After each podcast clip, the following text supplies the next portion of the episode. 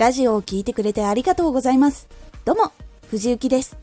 毎日16時と19時に声優だった経験を活かして、初心者でも発信上級者になれる情報を発信しています。さて、今回は、どのジャンルでも使える伝えるパワー。これを最後まで聞いていただくと、伝える時のパワーをコントロール、気をつけられるようになれます。少し告知させてください。あなたにとっておきの特別なラジオが始まっています。藤雪から本気で発信するあなたに送るマッチョなメソッドです。有益な内容をしっかり発信するあなただからこそ収益化してほしい。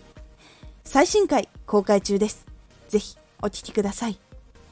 はい。発信している時、表現をしている時に自分はしているつもりなのに伝わらなかったことがありました。でもそこには圧倒的に必要なパワーやエネルギーが足りていないことに気がついていなかったからでした。その時の悩みがこちら。一人喋りが苦手。聞き返してみると伝わりにくく感じる。伝えるエネルギーを上げる感覚がわからない。この悩みを抱えた時にどのことを見返していけばいいのでしょうか。ポイントは3つ。1対面で話していない。2伝えるパワー5倍増し。3伝える話をシンプルに。1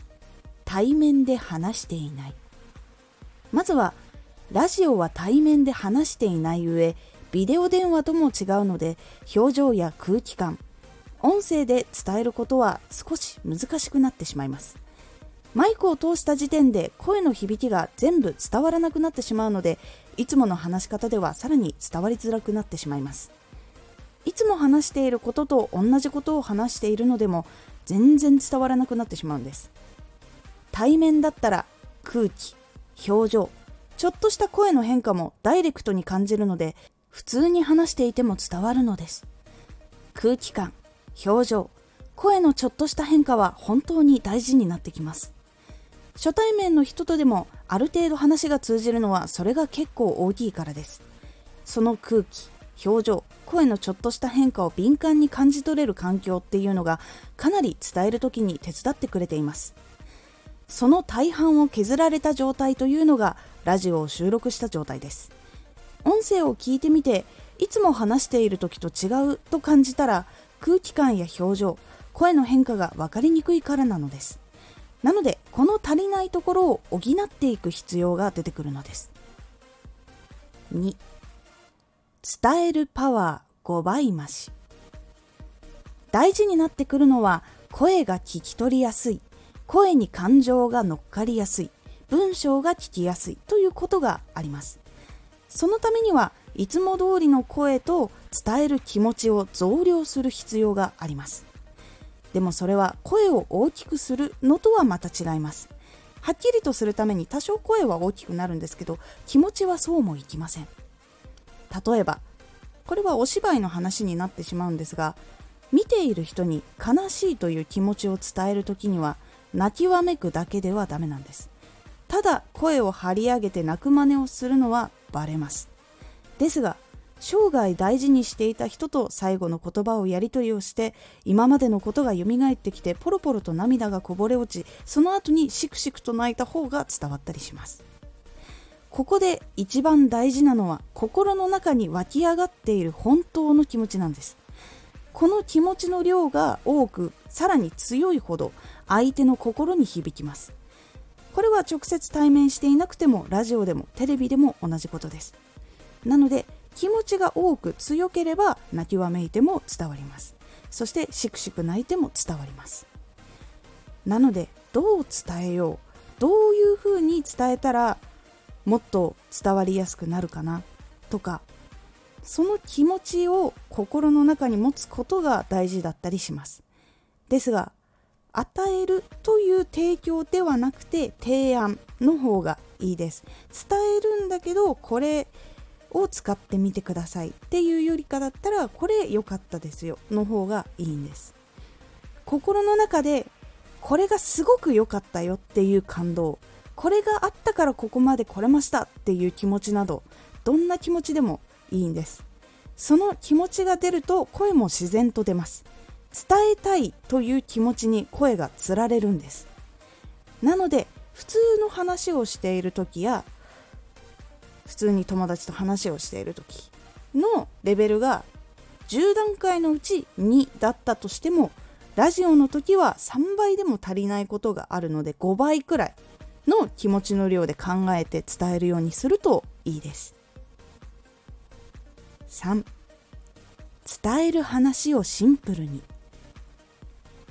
パワーアップする時に気をつけないといけないのは気持ちのままにいろんな話をしすぎることがあります。なので伝える話をシンプルに分かりやすい言葉を選ぶようにしましょう。原稿を書いて余計なところを削ってみたり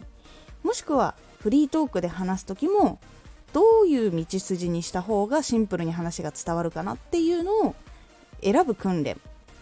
そしてまとめる訓練をした方がいいです。わーってなるとそれも結構考えようってなるよりだったら話したいってなっちゃうことが多いのでそこをちょっとセーブしてこの気持ちでこういう風に言ったら伝わるかなっていう感じにしていった方が聞いている人が聞きやすくなります。なのでシンプルにして気持ちをストレートに届きやすいっていう形を原稿を作る方は原稿でそしてフリートークをする方はフリートークでするようにしましょう。結構紆余曲折いっちゃうと自分のエネルギーとかもまばらになっちゃったりとか波打ったりすることもあるのでできるだけコンパクトにスンって伝えられた方がその気持ちも届きやすくなります。いかがだったでしょうか？対面かどうか表情が見えるかどうかでパワーを変えることで伝えることが変わってくるので是非最初は少しずつやってみてください。これくらい大きくしたらいいのかなとかいうのも自分の割合によってすごく変わってくるので自分が3だと思ってたら実は1だった1で喋ってたっていうこととかもあったりするので自分でどうやったら届くかなっていうのを様子見ながら収録を繰り返してやってみてください。今回のおすすめラジオ。チャレンジするなら好きなことがいい理由。辛いことがあっても耐えられる方を選んだ方が続きやすいというお話です。このラジオでは毎日16時と19時に声優だった経験を生かして初心者でも発信上級者になれる情報を発信していますのでフォローしてお待ちください。次回のラジオは自分の声は好きですか？です。こちらは発信する声をどう思っているかが大事という感じになっておりますのでお楽しみに。Twitter もやってます。Twitter では活動している中で気がついたことや役に立ったことをお伝えしています。ぜひこちらもチェックしてみてね。気持ちや情報を伝える時もエネルギーによって変わるんです。エンタメ系とかもそうなんですけど楽しいっていうのを発信する側がやっぱり持っていないとその楽しさっていうのが伝わらなかったりするのでこれはもうお芝居とかもそうだしエンタメ系はやっぱり本人がその気持ちをいかにどれくらい持っているかっていうのもすごい大事だしその中で盛り上がっていくのも大事だったりします。情報はまたちょっとね別のところで気持ちを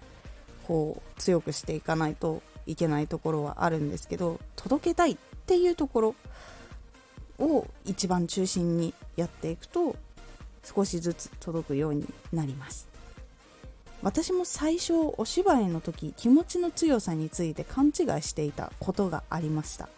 声を大きくするとか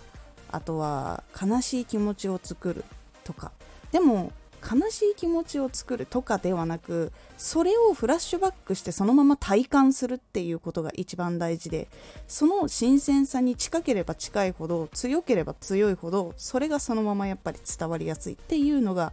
あるのでこれを体感してから